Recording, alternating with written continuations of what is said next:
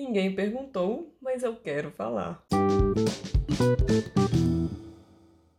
Oi, gente, tudo bem? Como sempre, saberemos qual é o tema desse podcast conforme ele for nascendo. A gente vai vivendo o episódio, depois a gente vê qual é o tema. Deixa eu ver o que eu tenho para contar para vocês. Ah, uma coisa muito fofa que aconteceu ontem à noite, na hora de dormir. Gente, olha só. A Alice, a minha filha, né? Caso alguém tenha começado a escutar o podcast por este episódio, Alice é o nome da minha filha. Ela tem quatro anos. E ontem a gente preparada para dormir já na cama. E aí ela vai e fala: Mamãe, por que, que eu só tenho um sobrenome aqui? Porque eu tenho dois, né? E ela só tem um sobrenome. Aí eu fui e contei pra ela. Porque você aqui na aqui em Viena você tá como Suíça e na Suíça só pode um sobrenome e é o sobrenome do pai. Ah, é, porque ela questionou por que, que não é o meu sobrenome. E aí eu falei, porque é o sobrenome do seu pai e na Suíça a criança tem só o sobrenome do pai. Aí a pergunta que ela fez eu achei tão bonitinha. O nome da criança e o sobrenome do pai, né, mãe? Aí eu, ah, sim, o nome da criança e o sobrenome do pai, é isso mesmo. Achei muito fofo o nome da criança. Alguma coisa ali é dela. Não é só. Ela não é feita de pai e mãe, né? Ela é ela também. Achei muito legal. E aí eu falei que ela tava certa e falei isso, né? Do sobrenome do pai. Aí ela, mas eu queria ter o seu sobrenome também. Aí eu falei, lá no Brasil, quando a gente for, já, já tinha pensado nisso, né? Eu também quero que você tenha o meu. Então no Brasil você pode ter dois sobrenomes, porque lá pode ter dois sobrenomes, o da mãe e o do pai, e a gente coloca o da mamãe também quando a gente for pra Brasília. Aí ela, ah, isso é muito mais legal. Como é que foi que ela falou? Eu quero anotar anotar, eu tenho um caderninho de memórias, assim, eu vou anotando a idade e o que ela falou. E isso eu quero anotar assim que eu, que eu terminar esse episódio. Eu até, quando aconteceu, escrevi no grupo da minha família para não me esquecer. Aí ela falou: Isso do Brasil é muito mais legal, porque. Ah, é. Porque o bebê nasce da mãe, então tem que ter o sobrenome da mãe. Se o humano. Ela falou, ela falou humano. Se o humano fosse cavalo marinho, aí tudo bem ter o sobrenome do pai, mas nasce da mãe é o sobrenome da mãe que tinha que ter. Gente, não é porque minha filha, não, mas não é genial. Cara! E aí eu fiquei olhando pra ele e falei, meu Deus, que menina incrível, que frase incrível, que conversa mais incrível. E me deu uma, sabe, aquela vontadezinha e, e dúvida genuína de como que os pais dessas crianças que falam coisa engraçada na internet, que não engraçada, mas coisas inteligentes, coisas. É... Sabe que você fica olhando e fica, ai gente, que menina mais fofa. Tem, tem vários casos por aí, né? Como que os pais fazem para pegar esses momentos. E eu fiquei pensando, será que é construído? Ou tem que deixar uma câmera 24 horas para pegar momentos genuínos como esse? E do jeito que eu tô falando, fica parecendo que é uma crítica, mas não é. É mais um querer aprender, sabe? É mais um como que os pais conseguem pegar esses momentos genuínos para eu aprender para eu pegar o próximo, porque eu queria muito ter pegado esse momento em vídeo. E eu até pensei, cara, eu vou ligar essa luz, vou, porque a gente estava deitada, sabe aquela conversinha, porque gente, se você não tem filho, vou te contar como é que é com uma criança quando ela fica maiorzinha assim. Você pergunta o dia inteiro, você busca na creche, aí você pergunta, ai, como é que foi seu dia?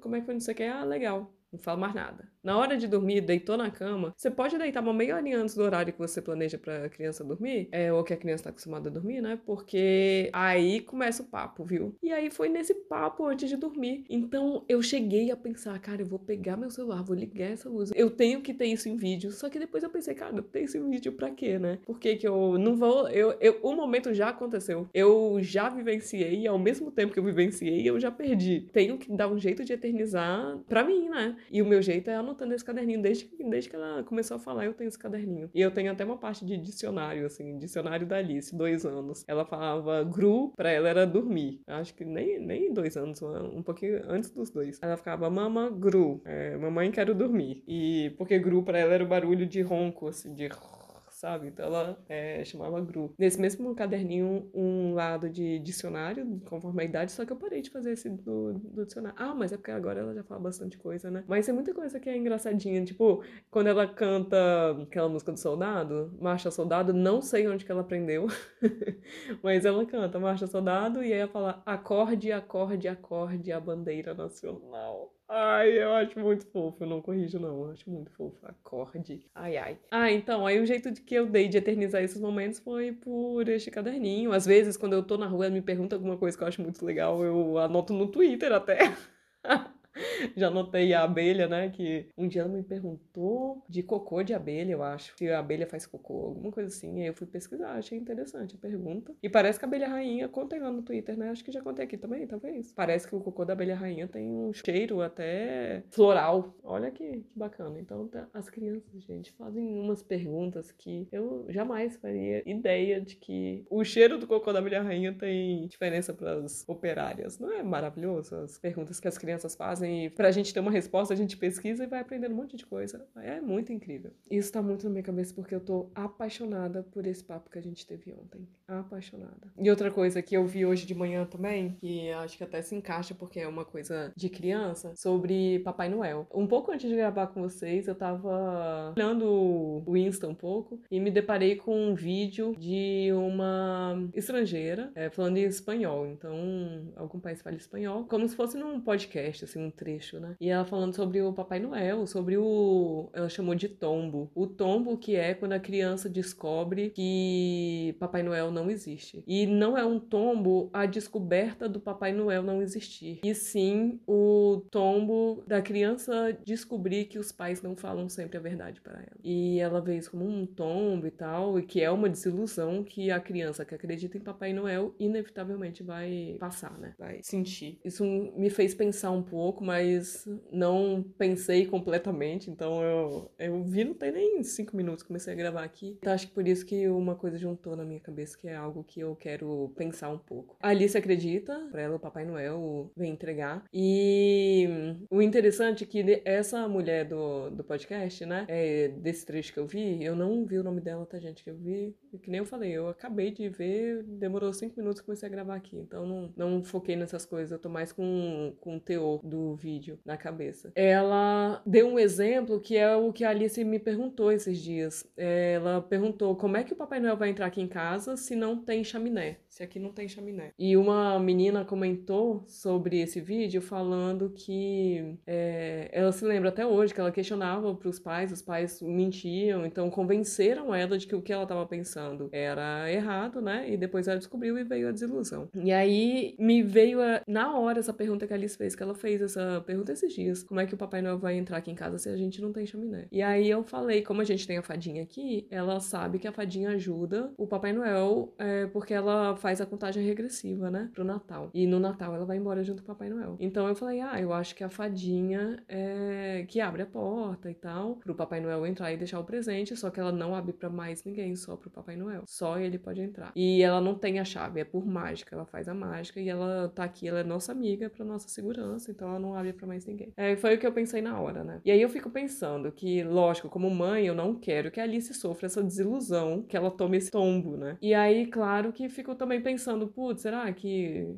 comecei errado, né? Mirei na tradição e, e acertei no, na futura desilusão da minha filha, na futura descrença que ela vai ter comigo, por eu não falar a verdade nesse ponto, né? E aí, ao mesmo tempo que eu penso nisso, eu penso, será que esse é um argumento válido? Porque a gente conversa com uma criança no nível que a criança aprende. Se a criança perguntar, é, uma criança, sei lá, de 3 anos, 3 anos e meio, perguntar como é que os bebês são feitos, como que você vai contar isso? Você vai contar é pelo sexo, o homem coloca o pênis na vagina da mulher e, sabe? Você não vai contar desse jeito. Você pode só falar que o bebê fica na barriga da mamãe e a mamãe e depois nasce, sai da barriga da mamãe. Sabe? Então a gente tem que dar as respostas seguindo a maturidade da criança. E sei lá, se em caso de divórcio, por exemplo, com criança mais nova, como é que você vai falar? Se for um, um divórcio turbulento, litigioso, você vai contar tudo pra criança? Também não dá. Então, por que que a verdade absoluta só se encaixa no que seria bom para ela durante uns anos? Só se encaixa na fantasia e não nas outras coisas, sabe? Sei lá, tô jogando todos os pensamentos que eu tô tendo, tá, gente? Porque eu tô pensando junto com vocês. E eu não tô pensando nisso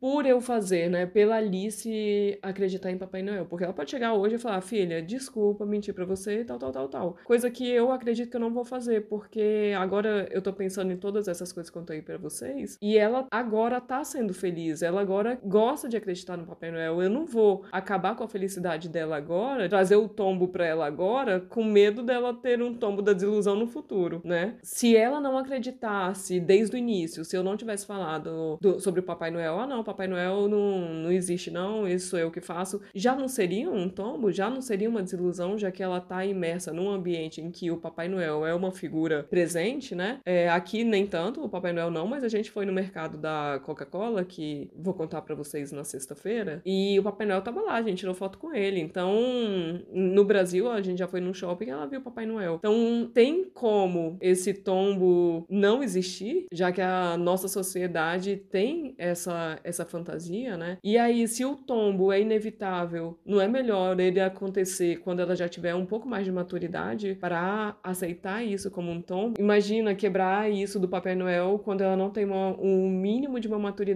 para entender isso. Então, o tombo da desilusão é muito maior pequena do que grande. E aí, claro também que me leva a me questionar o que, que eu posso fazer para que esse tombo da desilusão, que é inevitável, pelo que a gente está conversando agora, né? É, me parece ser inevitável qualquer que seja o cenário. Eu falando não existe sendo que a sociedade diz que existe, e eu falando depois que não existe, então é algo inevitável. Como que eu posso minimizar isso no futuro? E a resposta que eu chego, assim, pergunta-resposta, né, é contando a verdade quando o futuro acontecer. Ela tem uma prima menor, por exemplo. Eu posso falar, filha, agora você já é mais velha, tá na hora de você saber uma coisa. O Papai Noel, na verdade, é uma figura, aqueles que a gente viu são senhores vestidos de Papai Noel. É a mamãe e o papai que compram esse presente, mas é muito legal é quando a criança é mais nova, a criança hum, viver essa, essa fantasia e tal, tal, tal, tal. Pensar direitinho como que eu vou contar, mas o teor da conversa,